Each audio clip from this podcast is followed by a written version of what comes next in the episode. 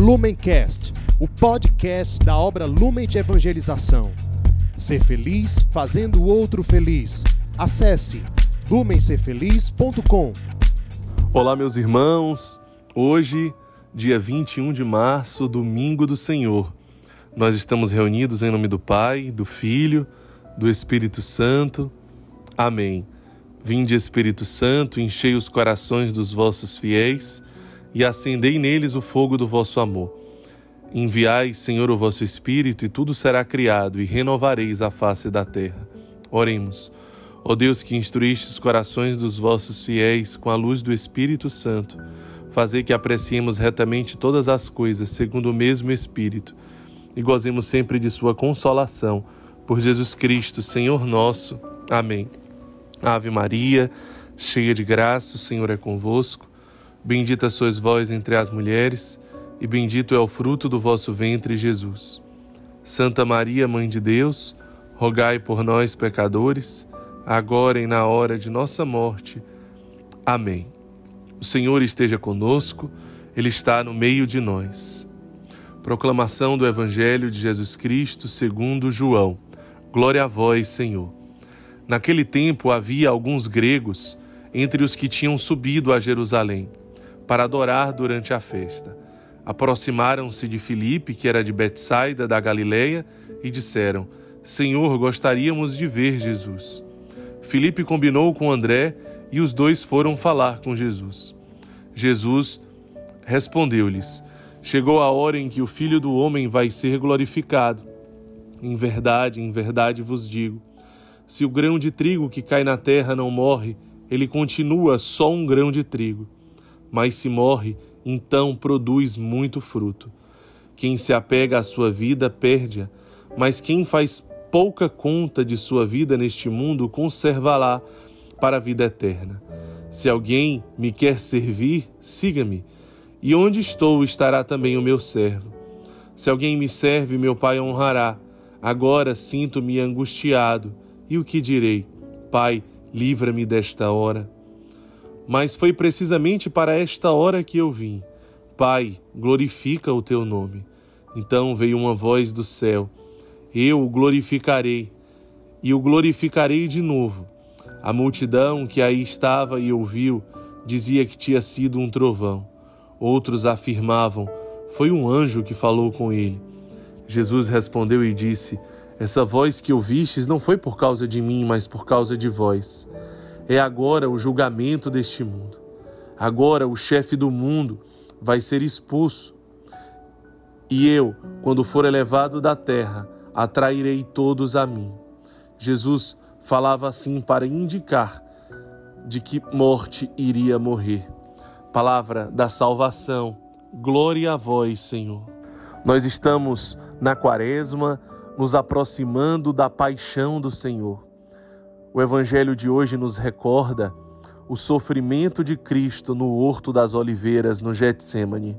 Os evangelistas Lucas, Marcos e Mateus, eles narram a experiência do Getsemane, do Horto das Oliveiras, com mais detalhes, diferente do Evangelho de São João.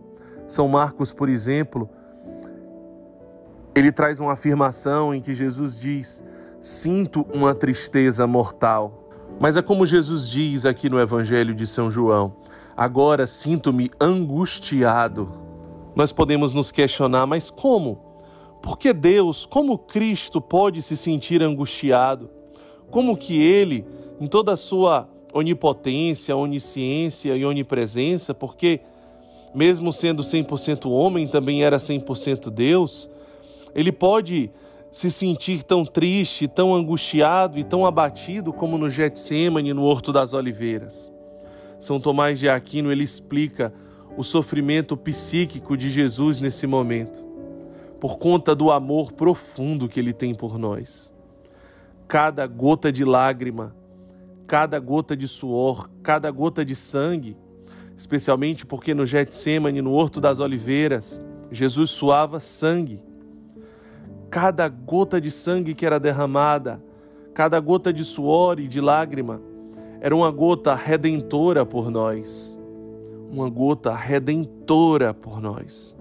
para mostrar que nos ama e para nos salvar.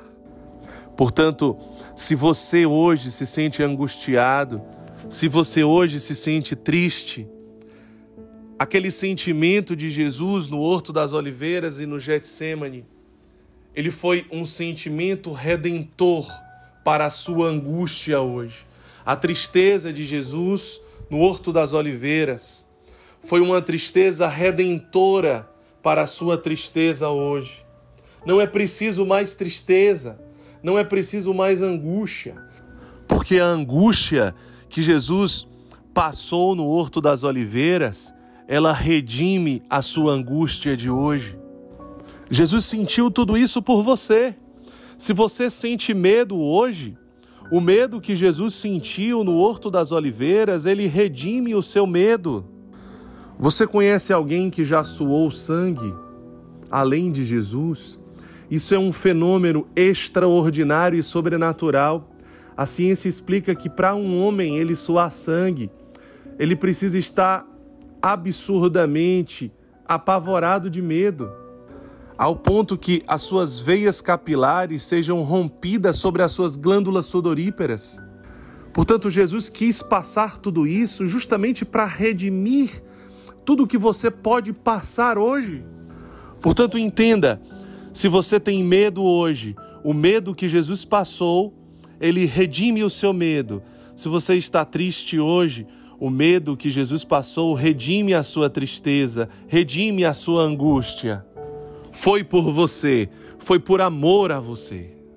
Um outro ponto importante que o evangelho nos convida hoje a refletir é que se um grão de trigo ele não morre, ele continua só um grão de trigo.